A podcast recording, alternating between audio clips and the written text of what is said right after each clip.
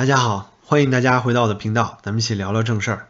今天呀，咱们就通过这个《引入尘烟》这部电影，呃，被全网封禁的事情，来聊聊呢关于文化自信和全面脱贫，还有啊，就是这第一份文革大字报。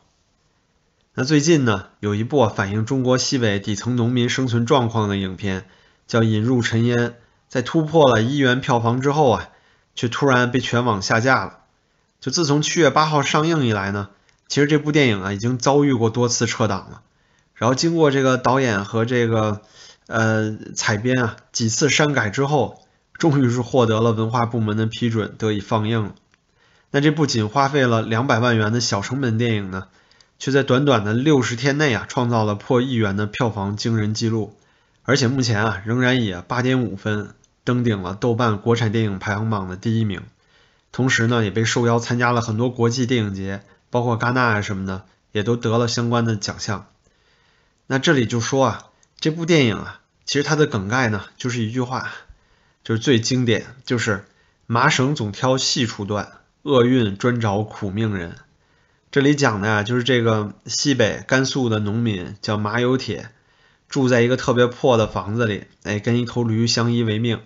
然后呢，邻村啊有一个叫曹桂英的一个，呃，就是没人要的一个残疾的姑娘啊，行走不便，同时呢有小便失小便失禁的毛病，在家里啊老受欺负。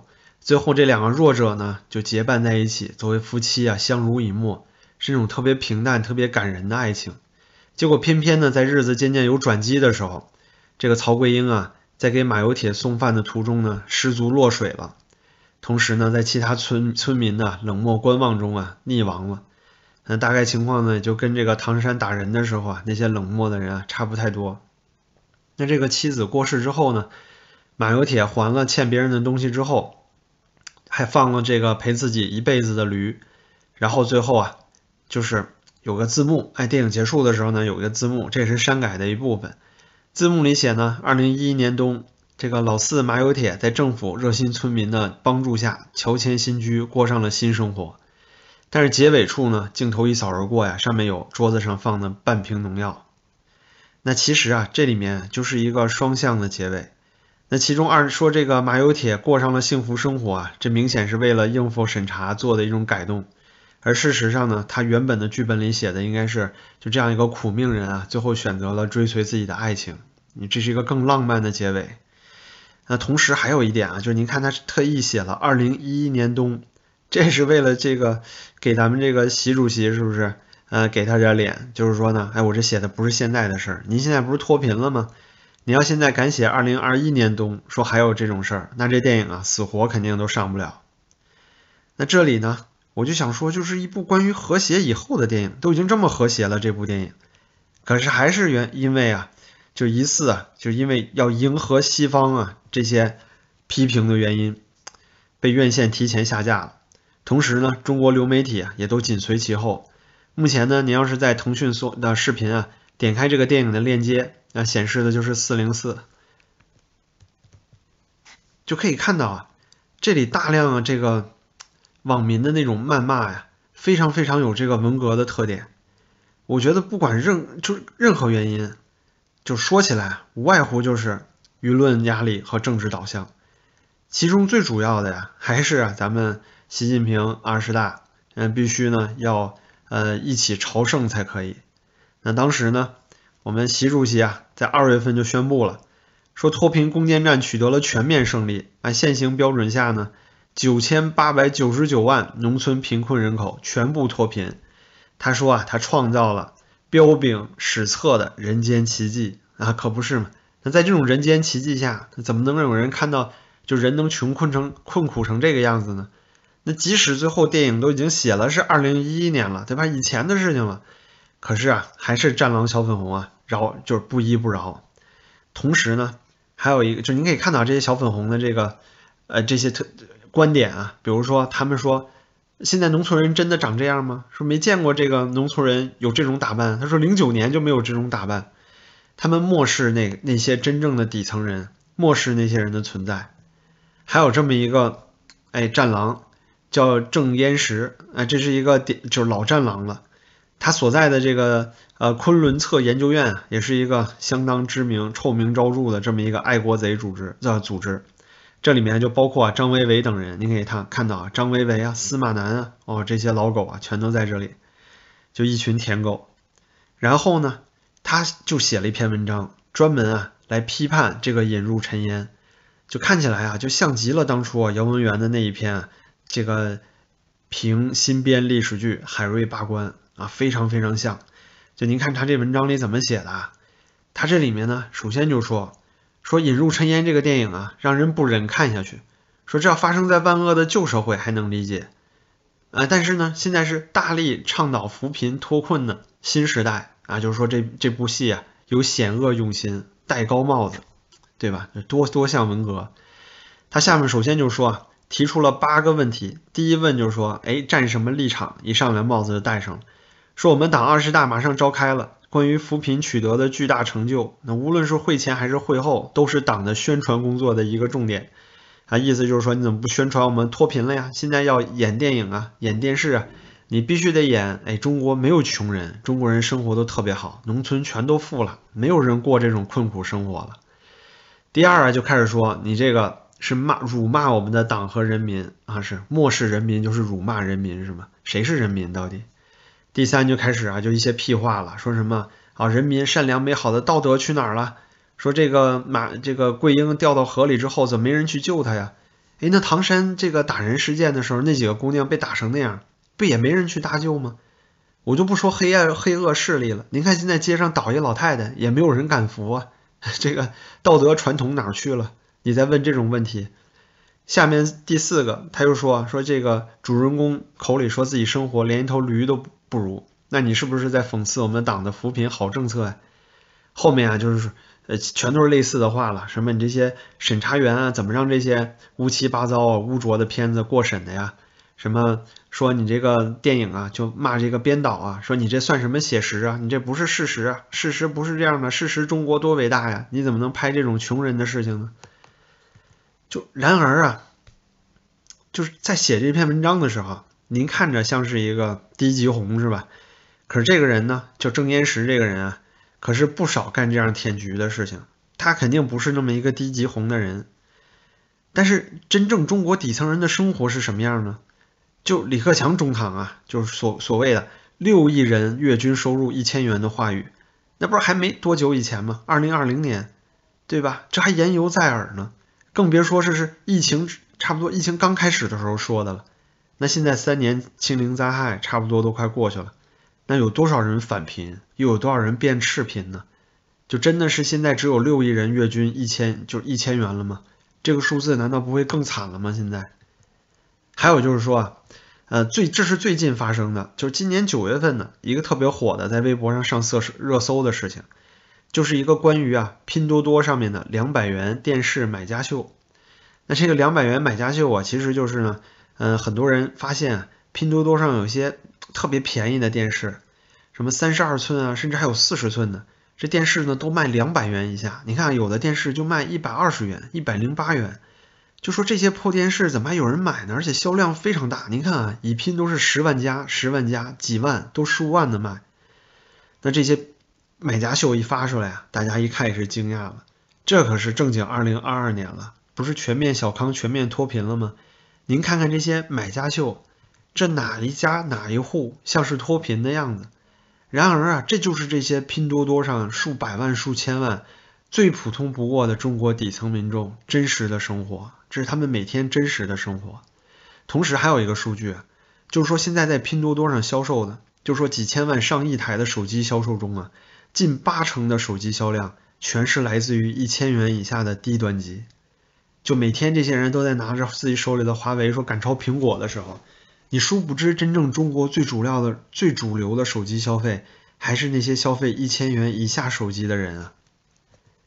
那无独有偶啊，大家也可以想起来，以前呢，二零二一年的时候，就莫言先生啊也遭受过同样的网暴，当时啊反而是来自于像这些司马南这样的爱国贼啊，都批评他说呢。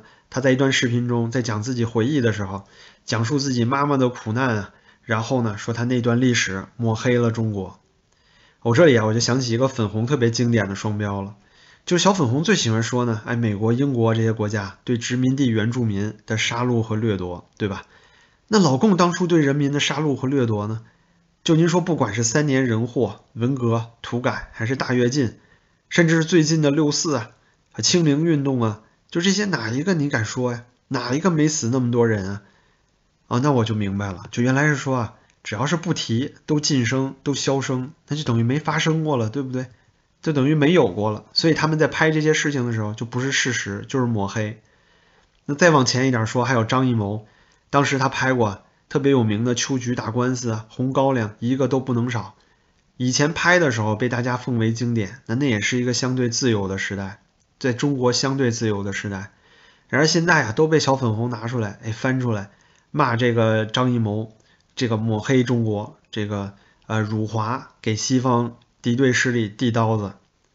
那因此啊，也是因此，张艺谋也是这些年一直为了自保，参与各种导演，参与导演各种奥运会开幕式啊、冬奥会开幕式，就想跪得稳一点，那免得死得太惨。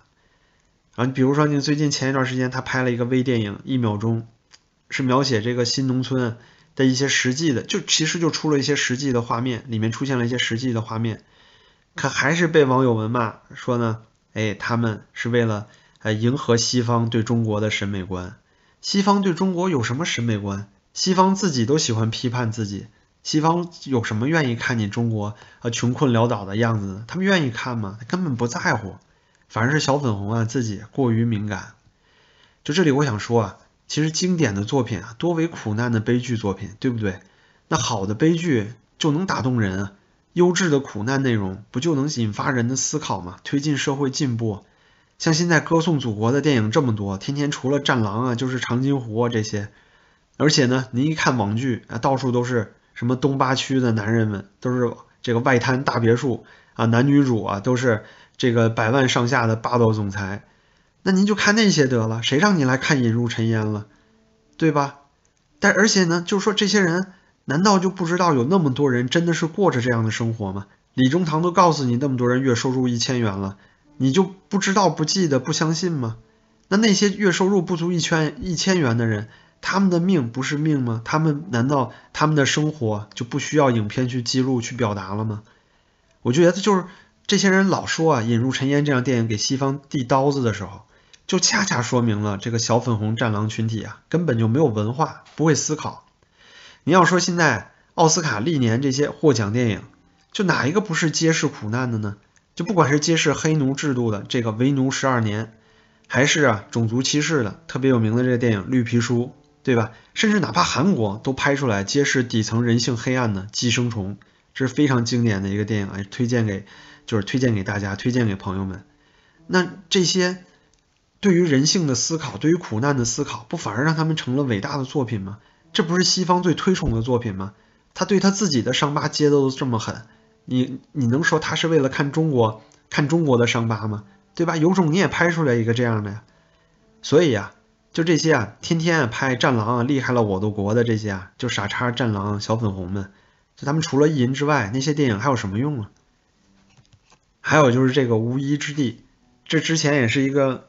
热点事件，当时啊都说赵婷呢之前接受一些访谈的时候有辱华言论，那这个辱华的人怎么拍出一个辱美的电影，然后偏偏这个辱美的电影拿了金球奖最佳剧情片、最佳导演呢？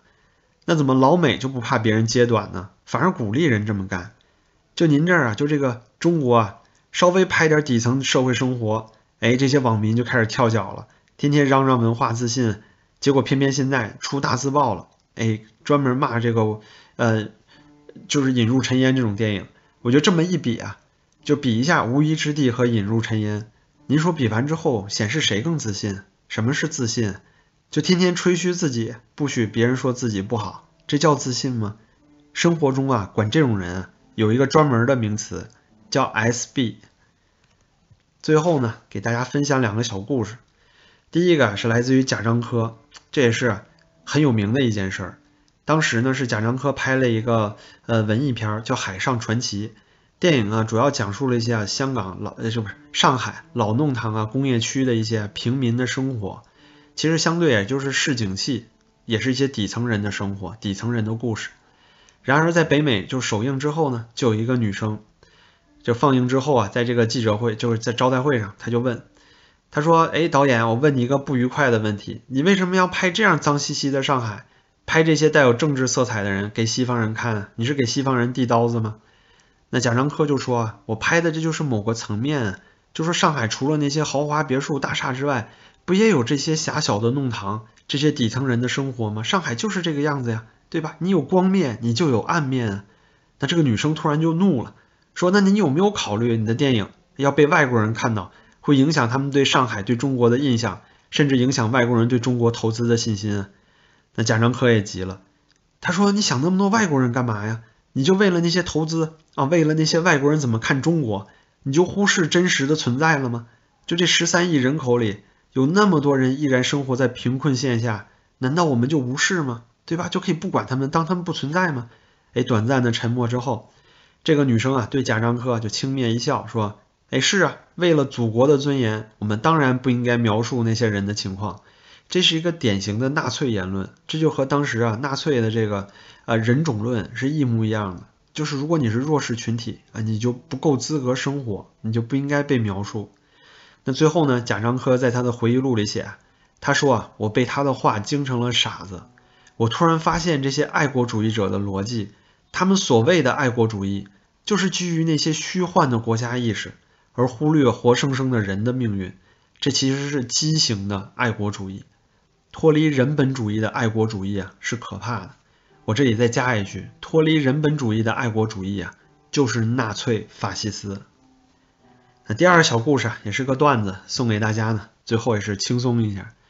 郭德纲啊，有个特别经典的一个相声段子，叫呃大善人。他讲的啊就是这个于谦的老父亲啊，王老爷子，家境富裕哦，特别有钱，然后呢，心善，还是个大善人。见不得穷人。有一天啊，就是说他出去出门，从家出门，见到了个要饭的这个娘俩，然后说说你们怎么了呀？哎，这个妈妈就说说呀，家里被火烧了，男人也死了，无依无靠，能不能赏口饭吃？哎，这王老爷子这个善心又发了，说哎呀，我这是心善，我就见不得穷人，我家周边二十里啊都见不得穷人。说你们太可怜了，然后一边哭就一边说说哎。你们说的我心里都难受了。来，保安，把他们撵走。我见不得穷人，是吧？把他们撵走就没有穷人了。我就仅以郭德纲的这个段子送给国内所有伪善的王老爷子们。最后呢，感谢大家收看我这期节目，您的支持啊对我特别重要，谢谢您的点赞和订阅。然后我们下期再见。